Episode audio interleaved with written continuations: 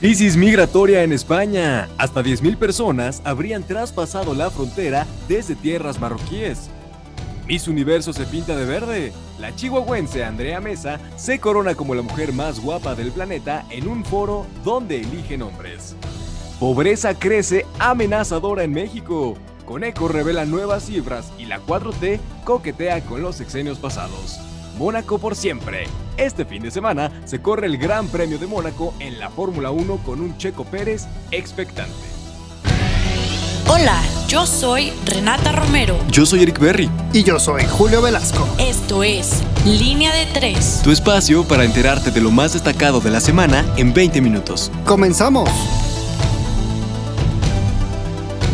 Hola, ¿qué tal? Muy buenas tardes, muy buenos días o muy buenas noches. Nos encontramos en una emisión más de su podcast favorito.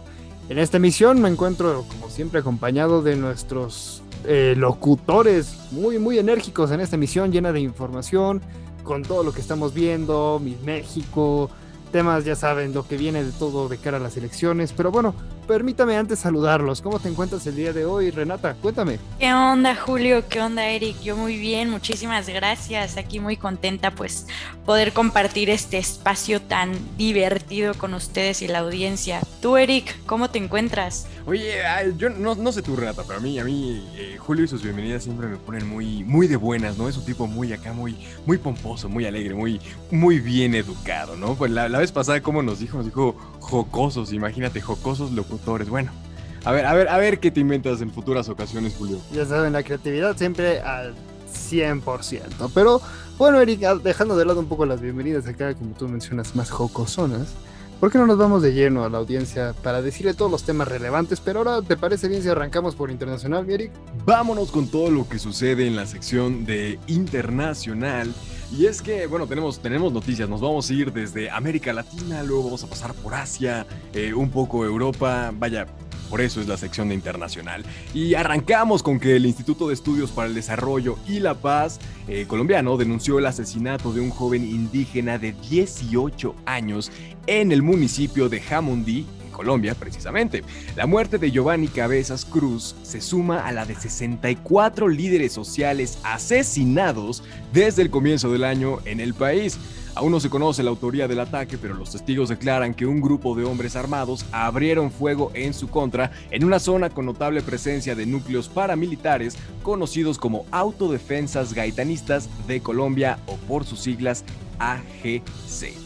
Esto, al final del día, sigue siendo América Latina y, seguimos teniendo noticias tristes que contar todos los días. Así también como siguen, siguen, siguen malas las cifras, la verdad es que da, bastante terror lo que, está, lo que se está viviendo en, en, la India y es que el país asiático sigue registrando el número de contagios más elevados de todo el mundo. Eh, sumando aproximadamente 4.077 fallecimientos. Estos son, datos del domingo que por supuesto han ido evolucionando y que se van actualizando eh, día a día, eh, lo que eleva el total desde el inicio de la pandemia a 270.284 personas. Repetimos, estas son cifras actualizadas diariamente por el Ministerio de Salud indio. Sin embargo, hay algunos expertos que señalan que las cifras oficiales no muestran la realidad de esta pandemia debido a la falta de pruebas para detectar el virus y su creciente expansión en el mundo rural, donde, bueno, pues por supuesto sabemos que la cobertura sanitaria es prácticamente inexistente. En noticias de última hora, no necesariamente de última hora, pero sí que se han venido gestando a lo largo de la semana, eh, y es que en plena crisis diplomática entre España y Marruecos por, pues por supuesto por la situación del Sahara Occidental, eh, bueno, pues más de 6.000 marroquíes, de los cuales alrededor de 1.500 son menores, han cruzado la frontera con España durante la pasada noche eh, pues de, lunes, martes, un poco también eh, domingo que se ha venido gestando esta, esta noticia de forma masiva. Aquí lo verdaderamente preocupante es que de acuerdo con, eh, con diversos diarios, periódicos locales, el número real alcanzaría hasta las 10.000 personas. España, como medida, ha desplegado al ejército y la ministra de Exteriores española ha convocado de urgencia a la embajadora de Marruecos en España, quien, dicho sea de paso, asegura que la nación ibérica tiene que asumir las consecuencias de su postura sobre el territorio saharaui. ¿Cómo la ven? está, está, está fuerte. Tenemos, la verdad es que es, una noticia que se va a seguir desarrollando. Sabemos que estos temas migratorios son problemas más profundos de lo que en verdad aparenta, ¿no? Es, es apenas la punta del iceberg. Pero bueno, Julio, vámonos rápidamente ahora con la sección de política y economía. Platícanos qué está sucediendo eh, pues en esta parte de las noticias. Por supuesto, por supuesto, Eric. Y bueno, sigue siendo bastante conmovedor lo que mencionas, ¿no? del territorio español, porque son una problemática que va a ir creciendo y que también tiene ahí un pleito histórico. Entonces, lo seguiremos muy de cerca porque sin duda alguna es algo que va a impactar en la agenda internacional. Y bueno, ahora sí, pasando de lleno a la sección de política y economía, permítanme contarles el, show que se traen ahorita en Sonora, ¿no? Porque, bueno, esto porque declina Bowles a favor de, de, Gandara. Eh, el candidato de Movimiento Ciudadano, Ricardo Bowles, a la gobernatura de Sonora, realizó un llamado a votar por el candidato del PRI de la misma entidad, Ernesto Gándara, en una declaración afirmó que era un acuerdo mutuo y que se trataba de una fusión de fuerzas y, bueno, y propuestas, ¿no? Eh, de acuerdo a la ley electoral vigente, al no declinar el partido, Movimiento Ciudadano no puede sustituir al candidato. Eh, Movimiento Ciudadano comunicó que no estaba de acuerdo con la decisión del candidato, por lo que no lo apoyará ni alentará. Eh, y bueno, eso es un poco del show que se vive en, esto, en estos, ya saben, estos periodos este, electorales. Y bueno, bueno, bueno, pasando a otras noticias, permítame contarle que la pobreza lastimosamente va a la alza. Y si bien es cierto que esta tendencia muchos dirán que ya venía también por, por el tema de la pandemia, sí se puede mitigar con acciones. Y esto de acuerdo a un, estudio del Consejo Nacional de la Evaluación de la, de la, Política de Desarrollo Social, o mejor conocido como el Coneval, los ingresos de los hogares mexicanos se vieron reducidos en el primer trimestre del 2021 el estudio mostró que los que tienen menor ingreso en el primer trimestre del 2020 percibían 156.46 pesos per cápita mensual, cuando para el mismo lapso ya en este año cayó a 92 pesos. Es decir, se redujo un 40.8%. Eh, realmente son cifras muy fuertes porque pues, yo no me imagino realmente tener un ingreso mensual o, un ingreso diario también de, esa cifra. es sumamente y bueno, más problemas para los institutos mexicanos. Ahora Goldman Sachs, eh, Goldman Sachs eh, contra la CFE, hay tiro directamente ahí. El banco de Goldman Sachs demandó a la Comisión Federal de Electricidad. La entidad bancaria está demandando el pago, otra vez, escúchelo muy bien, eh, de 400 millones de dólares por suministrar gas natural a la institución mexicana. El adeudo, permítame contarles, se disparó debido al alza de los precios del gas natural por el clima gélido que paralizó a Texas. Por lo que esto, bueno, las empresas encargadas de suministrar el combustible, tanto en Estados Unidos como en México, por órdenes tuvieron que limitar, lo que provocó que se incrementara hasta 100 veces el importe de lo que regularmente se pagaba. Por su parte, la CFE, una empresa que también ya sabemos que carga bastantes deudas, argumenta que quienes autorizaron la compra a sobreprecio carecerían de autoridad para hacerlo. Y bueno, estas problemáticas de la CFE ya las hemos escuchado múltiples veces, ¿no? Sabemos que también el sistema eh, de distribución de electricidad, eh, las redes ya están bastante, bastante olvidadas en muchos estados. También no hay que recordar todo el tema de los apagones, que nosotros sabemos muy bien que, que bueno, o sea, esa propuesta de que debemos de apagar los focos, me acuerdo cuando, cuando fue precisamente el alza de los precios en Texas, pues me recuerda mucho también a las políticas de los 70 que tenía eh, precisamente el PRI de, de, retirar focos, apagar los focos. Es muy interesante encontrar las similitudes, pero ahora en 2021. Y bueno, todas estas, estas crisis eh, energéticas me llevan también a la reflexión de, que si usted en casa o en el trabajo, nos escuche, considera realmente que la CFE está en una crisis, te lo pregunto de entrada a ti, Eric. ¿La, ¿La CFE está en crisis? Hijos de su Bartlett, madre, se la vienen cortándome la luz. Me, me cortaron la luz hoy en la mañana. ¿Hay, ¿Hay una crisis? Hay una crisis profunda, profunda que se llama amiguismo, que se llama nepotismo, que está, está, está ahí estrecha, muy, muy arrinconada en las entrañas de la CFE. Lo hemos visto este, este sexenio, lo hemos visto en sexenios pasados, lo vimos en su momento con Luz y Fuerza del Centro. Eh, el sector energético en México no está para reformitas ahí eh, livianitas, eh, todos muy compañeritos, vámonos con Bartlett, vámonos con López Obrador, vámonos con quien te llames. En México hace falta un proyecto de reforma real, verdadero y que rinda frutos a partir de energías limpias. Si no, no vamos a seguir con la, con la agenda de la ONU, no vamos a seguir con la agenda de los gringos y lo único que va a pasar es que en materia energética México se va a seguir quedando como estos últimos 30 años que llevamos de rezago. Entonces, ¿hay crisis en CFE? Desde luego. Concuerdo completamente contigo en ese punto, Eric. Sí estamos muy mal y bueno, de entrada eh, pues ya después nos, nos, contarás qué tal tus habilidades como electricista, si se pudo o no eh, arreglar tu, tu, luz. Pero hablando ahora sí de, de, otros temas, pasando, siguiendo en materia nacional, pero ahora abordando otros temas, ¿Por qué no nos vas contando, Renata, qué es lo que, qué es lo que nos trae la sección de Nacional, pasando igual del tema de la CFE? Claro que sí, Julio, con gusto. Bueno, en la sección de Nacional, eh, en principio les traemos la noticia de que Israel le pide a México y al mundo condenar terrorismo de Palestina. Es decir, durante una conferencia virtual, Jaim Yalin reiteró que lo que ha dicho Israel a partir de que estalló este nuevo conflicto ha sido defender a su población frente a los más de 8.000 misiles disparados hacia distintas zonas pobladas como Jerusalén. Más que un respaldo a Israel por parte de México u otras naciones, eh, lo que buscan y lo que esperan es un pronunciamiento contra el terrorismo y los grupos que lo ejercen. Eh, y bueno, esto es lo que aseguran los voceros del gobierno de Israel. Eh, por otro lado, pues en continuación a las noticias de pues, semanas anteriores, traemos la de que los jueces congelan la ley de hidrocarburos por tiempo indefinido. El juez Rodrigo de la Pesa López Figueroa y Juan Pablo Gómez Fierro pues resolvieron otorgar las suspensiones definitivas a las empresas que se ampararon contra esta ley y de esta manera pues eh, por así decirlo se congela por tiempo indefinido la aplicación de esa norma. Cabe recalcar que pues se congela pues para ellos, ¿no?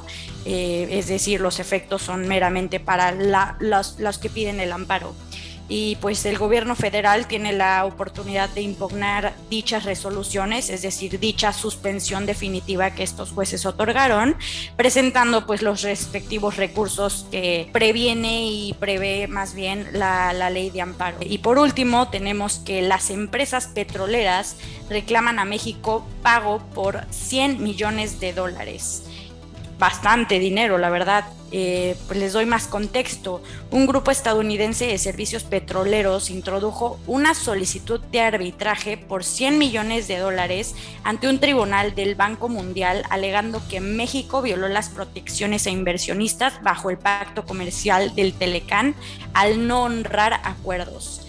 El Centro Internacional de Arreglo de Diferencias Relativas a Inversiones, mejor conocido como CIADI, registró el caso el 12 de mayo, interpuesto por un grupo liderado eh, por una empresa de crudo y gas de Texas que ganó dos procesos competitivos de oferta de servicios y negoció un tercer contrato de perforación con la petrolera estatal mexicana, mejor conocida como pues Pemex. Esto nos trae nacional, pero Vámonos a mi sección favorita, Eric. ¿Qué nos traes en Sociedad y Cultura? Vámonos a, tu sección favorita, como de que no, Renata, con, muchísimo gusto te lo anuncio con bombo y platillo. Eh, nos arrancamos con, pues ahora sí que eh, la nota de la semana, por decirlo de alguna u otra manera, en redes sociales. Y es que Miss Universo es mexicana hay, opiniones muy particulares acerca de este tema de los certámenes de belleza. La verdad es que yo ni siquiera sabía que se seguían celebrando, pero, pero bueno. El pasado fin de semana, la mexicana Andrea Mesa fue coronada como Miss Universo 2021, luego de abatir en la ronda final a la candidata de Brasil Julia Gama y de Perú Yannick Maceta. La originaria de Chihuahua alcanzó el trending topic a nivel mundial en Twitter y entre los que se sumaron al festejo estuvieron, por supuesto, oportunista más no poder, el pomposo presidente de México, Andrés Manuel López Obrador, quien, dicho sea de paso, le agradeció por poner el nombre de México en alto. En tiempos de elecciones hay que colgarse de cualquier cosa que esté rompiendo las redes sociales. Renata, Miss Universo es mexicana. ¿Qué podemos comentar de esto? En principio me encantaría pues comentar acerca de tu palabra del día de hoy, pomposo. Eh, me parece muy agradable para, para todas las personas a las que te estás refiriendo pues en estas noticias. Pero por otro lado también me gustaría recalcar que pues Andrea Mesa no únicamente es actual Miss Universo 2021, sino que también es originaria de Chihuahua, como bien mencionas, y es titulada en Ingeniería en Software, egresada de la Universidad Autónoma de Chihuahua y aparte es promotora turística de Chihuahua. Podemos ver que la trayectoria de esta mujer pues ha sido eh, en la defensa de los derechos humanos y en la inclusión de las mujeres. Entonces, qué mejor manera pues de festejarla, ¿no? Un aplauso eh, a Andrea Mesa. No, aquí, aquí voy a tener que diferir, contigo, Renata. ¿Qué es lo que estamos premiando? ¿Qué es, qué, ¿De qué fue la corona que le pusieron a Miss Universo? Porque yo las fotos que vi en redes sociales fue, fue de, fue de esta, esta mujer, Andrea Mesa, en traje de baño. Yo no la vi, yo no la, yo no la vi con su título, yo no la vi exponiendo sus temas eh, acerca de la, de la agenda en igualdad de género, eh, de todo esto que nos comentas. Es decir, eh, a, qué, ¿a, qué, va todo esto, no? De, de coronar una Miss Universo mexicana y después decir, no, es que sí, es la más bella del mundo, pero es también todo esto. Vaya, ¿en dónde dibujamos la línea? ¿Dónde está ese parteaguas? O sea, ¿a dónde vamos con todo esto? Eso es lo que no me termina de quedar claro con, con esta, con esta cultura del mexicano de, pues primero aplaudir, ¿no? Lo que es, lo que consideraríamos la estética, lo que sea que refiera a un concepto tan abstracto como lo es la estética, eh, y llevarlo, por supuesto, a un plano ya de, ya de inclusión, ya de la agenda del 2021. Eso es, ese es mi verdadero problema. Bueno, aquí sí me gustaría, pues, volver a participar eh, comentando que, a ver, yo creo que no debe de estar una cosa peleada con la otra. Estoy de acuerdo que, pues, estos, estos eventos y concursos de belleza pues deben ser cuestionados y criticados y que pues lo han sido últimamente en redes sociales a partir pues de, que fue ganadora Andrea Mesa. Más bien, ¿por qué no solo en lugar de celebrarla por su corona de Miss Universo 2021, por qué no también aplaudimos todo, todo lo que ha logrado en su trayectoria eh, como mujer chihuahuense? Pues porque hay mujeres que tienen probablemente una, una trayectoria muchísimo más, más a fondo Em, más profunda y que no tienen este tipo de reconocimientos. Y ahora resulta que por ser la mujer más bella del mundo, te lo tenemos que reconocer. Digo, enhorabuena por Andrea Mesa, ¿no? Por, porque se preparó, por, por lo que quieras, pero creo que hay, creo que hay temas ahí hay puntuales. Antes de que, antes de que Julio se nos enoje, nos vamos con la siguiente nota. Este, este es un tema para discutir, ¿eh? Se los mandamos hasta su casa, hasta su oficina, hasta su automóvil, donde quiera que se encuentre, coméntenos qué opina de este tipo de exposiciones en certámenes de belleza. Nos vamos ahora con la siguiente nota y es que Samuel García, sí, da de qué hablar nuevamente, declara superioridad regia. No no estoy exagerando, así como lo escucha, y es que el pasado lunes en un evento público, el candidato a la gubernatura de Nuevo León por el partido Movimiento Ciudadano, Samuel García, aseguró que su estado, Nuevo León, no debería de recibir los mismos libros de texto públicos, mismos que son ofertados eh, a las escuelas por parte de la SEP, ya que los regios somos mejores. ¿Qué tal? ¿Cómo le escucha? No sale de una y ya se está metiendo a otra. A palabras grasas de García, eh, esto es una cita textual, dice, a pesar de que somos una federación cuyos estados son libres y autónomos, el centro nos obliga. La SEP nos impone lo que allá un chilango cree, pero Nuevo León cree otras cosas. Julio, separatistas los, los comentarios de Samuel García, metiéndose con la educación, ¿eh? me queda claro que, Samuel se está metiendo con la educación, con las tortas de, tamal y con la torta de chilaquiles. Y bueno, aquí realmente creo que ya es un tiro más directo, ¿no? Y, bueno, ojalá, ojalá Samuel García haya estudiado en, alguna, en algún momento en algún libro de la SED, pero pues creo que el privilegio también a veces lo puede incitar a hacer este tipo de declaraciones. Y bueno, yo nada más dejaré abierta ahí la carta si es que realmente nuestros amigos regiomontanos creen que este tipo de, realidad es, es la que necesitan en su país, ¿no? Bueno, en su estado y particularmente si este tipo de líderes políticos es lo que necesitamos en el país. Pero bueno, ya muchas veces ya nos estamos riendo de él, pobrecillo, ya también hay que dejarlo, ¿no? Miren, ya pobrecito, parece piñata, le estamos dando y dando, no vaya a ser que también se ponga a hacer su, su debate, ah, no, perdóname, ya lo hizo. Este, porque bueno, ustedes recordarán también, ¿no? Que, que organizó un debate y el único que se, que se puso a debatir solito pues, fue el, candidato Samuel García y eso porque, bueno, los candidatos no se quisieron presentar derivado de que pues, el periódico El Norte es el que le está dando la ventaja y pues bueno, fue el único que, que se puso a, debatir con él solo. No sé dónde he visto esta, esta clase de delirios políticos. Ah, perdón, lo vi en Palacio Nacional, ¿no? ¿O cómo lo ves, Mirik? Nah, yo creo que sí hay que, hay que, hay que exigirle. Si, si el tipo quiere ser gobernador de Nuevo León, uno de los estados eh, más importantes de la República Mexicana, hay que, hay que demandarle. Y si va a ser víctima del escrutinio público, que lo haga de buena manera, ¿no? O sea, si, si se va a ganar ese lugar, que, que aguante vara, como quien diría por ahí, Julio, vámonos a los deportes, que ando muy hater el día de hoy. Ya te vi, ya te vi, andas desatado, andas desatado, mi estimado. Pero bueno, nos vamos a la parte de los deportes a ver qué tal. Y arrancamos con la Fórmula 1, ¿no? McLaren, como la escudería más ganadora en el circuito de Mónaco, se prepara para este Grand Prix y cambia de diseño de su monoplaza por uno que refleja las marcas más importantes de la Fórmula 1. Y bueno, y remonta con sus colores de los años 60. Qué maravilla, qué chulada. Y bueno, pasando ahora sí a los temas del fútbol. Eh, la final de la Champions se jugará en el estadio del Porto y aceptarán a 6.000 aficionados de cada club. Esto después de que, bueno, la sede original estaba planeada en Estambul, pero bueno, por los casos de COVID, lamentablemente se tuvo que mover. Y bueno, ahora sí hablando de la Premier League, el fin de semana el Liverpool nos ofreció un final cardíaco cuando Alison Becker metió un gol en el tiempo agregado. Este gol les daba la victoria ante el West Albion y, bueno, dejándolos con más posibilidades de colarse en puestos de Champions a solo dos jornadas. Y bueno, ahora hablando de la liga, las cosas están más que ardientes. Ya casi el Atlético se nos andaba quedando ahí. Y bueno, una jornada de que la liga se acabe, las cosas se, cerraron para solo dos equipos, el Atlético de Madrid y el Real Madrid.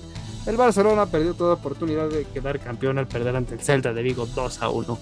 Esa no es una mentalidad ganadora, perdóname, pero discúlpeme, pero cualquiera que le vaya al Barcelona de verdad tendría que estar pidiendo una renovación, no de técnico, sino de jugador, de actitud, porque de verdad bajar los brazos de esa manera no es digno de un club grande. Si el Atlético gana eh, la próxima jornada, será campeón de la liga. Si el Atlético pierde o empata y el Madrid gana, el equipo blanco se corona. El Atlético va contra el Valladolid, que bueno, muchos dirán, "Ay, el Valladolid pan comido, pero se está jugando también el descenso y si gana realmente lo estamos viendo muy muy fructífero. Y el Real Madrid va contra un Villarreal medio golpeteado pero con necesidades de entrar también a la Europa o a la Champions League. Pero bueno, Mirik, ¿tú cómo lo ves? ¿Crees que realmente el Atlético de Madrid tenga oportunidades de, llevarse la liga hostísticamente pan comido o no? No, pan comido de ninguna manera. El, partido tiene 90 minutos y hay que jugarse. Ahora, eh, al colchonero no le tiemblan las piernas. ¿eh? Nosotros no somos ningunos blaugranas. Aupa, Aleti, el Cholo Simeone se corona campeón de liga por segunda ocasión con el Atlético de Madrid. De mí te acuerdas, Julio. De mí te acuerdas este sábado. No lo sé, ¿eh? no lo sé. Ya vimos que también contra los Osuna le salieron ahí. Muchos dicen que, que la pausa de hidratación también fue, bueno, en contra del reglamento. O sea, se pide más de 30 grados para esa pausa. El Cholo la pidió. Estaban como a 25, 24 grados. Y bueno, después de esa pausa, curiosamente remontaron. Entonces. Yo no estoy aquí para ser intrigoso, pero ya sabemos esta historia muchas veces. Y bueno, ahora permítame pasar al tema de la Liga Femenil MX, porque ya tenemos final y se, se antojan las Tigres o los Tigres y contra, en contra de las Chivas. Esta final va a ser muy muy interesante también porque bueno, ya lo hemos ya, ya lo hemos visto también dos clubes que lo han hecho muy bien en materia femenil. Y en cuanto a la Liga MX, ahora varonil, las semifinales de la Liga MX se están jugando y está jugando Pachuca contra Cruz Azul y Puebla versus Santos. Eh, bueno, los camoteros de corazón ahora sí finalmente van a poder salir de- del armario, del closet, puede desempolvar su jersey, señores y señores de, allá, de, de los, de nuestra heroica ciudad de Puebla. Entonces, pues bueno, es momento de que vaya desempolvando su jersey. Y bueno, el domingo 16 de mayo, en otras noticias, se vivió la final de la Champions League femenil entre el Barcelona y el Chelsea tras 90 minutos de fútbol. Las culés golearon al Chelsea 4 a 0 y, le quitan la oportunidad a la francesa Kirby de ser la jugadora más goleadora de la temporada. Eso es en, en materia de Champions League femenil. En cuanto a la NBA, Kobe Bryant fue inducido al Salón de la Fama de la NBA con un discurso emocionante de su esposa. Sin duda alguna, algo muy trágico que nos va a seguir recordando para siempre. Además, en otras noticias, también el playoff de la NBA comenzará este sábado 22 de mayo en su formato habitual a ganar 4 de 7 partidos.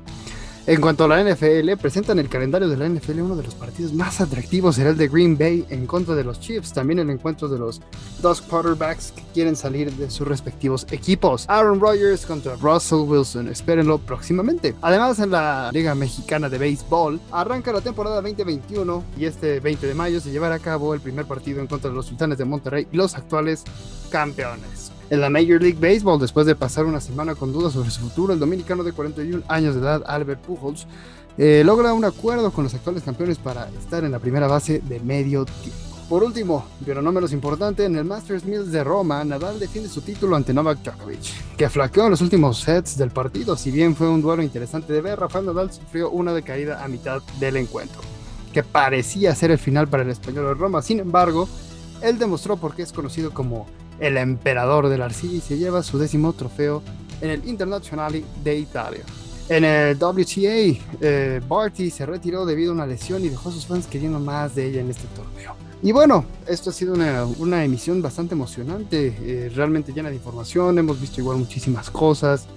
Em, Eric, Renata, como siempre, un gusto, pero todo se tiene que terminar, ¿no creen? Ni modo, se termina, ¿no? Eh, eh, polémica, debate por ahí, discusión. ya sabe que puede entrar al debate con nosotros a través de nuestras redes sociales, Instagram, entre comillas digital, en Twitter, entrecom digital o en Facebook, entre comillas, este, para que, para que nos cometen ustedes también qué piensan de estos temas que estamos abordando aquí en línea de tres. Renata, también nos pueden leer, ¿no? En el, en el sitio web. ¿Cuál, cuál, cuál, es la dirección del sitio web? Sí, correcto. Es entre comillas digital.com y pues aquí pueden encontrar artículos de opinión por parte de todo el equipo entre comillas. Muchísimas gracias a mi compañero Julio y Eric y pues a toda la audiencia como siempre. Muchísimas gracias que nos escucha cada semana.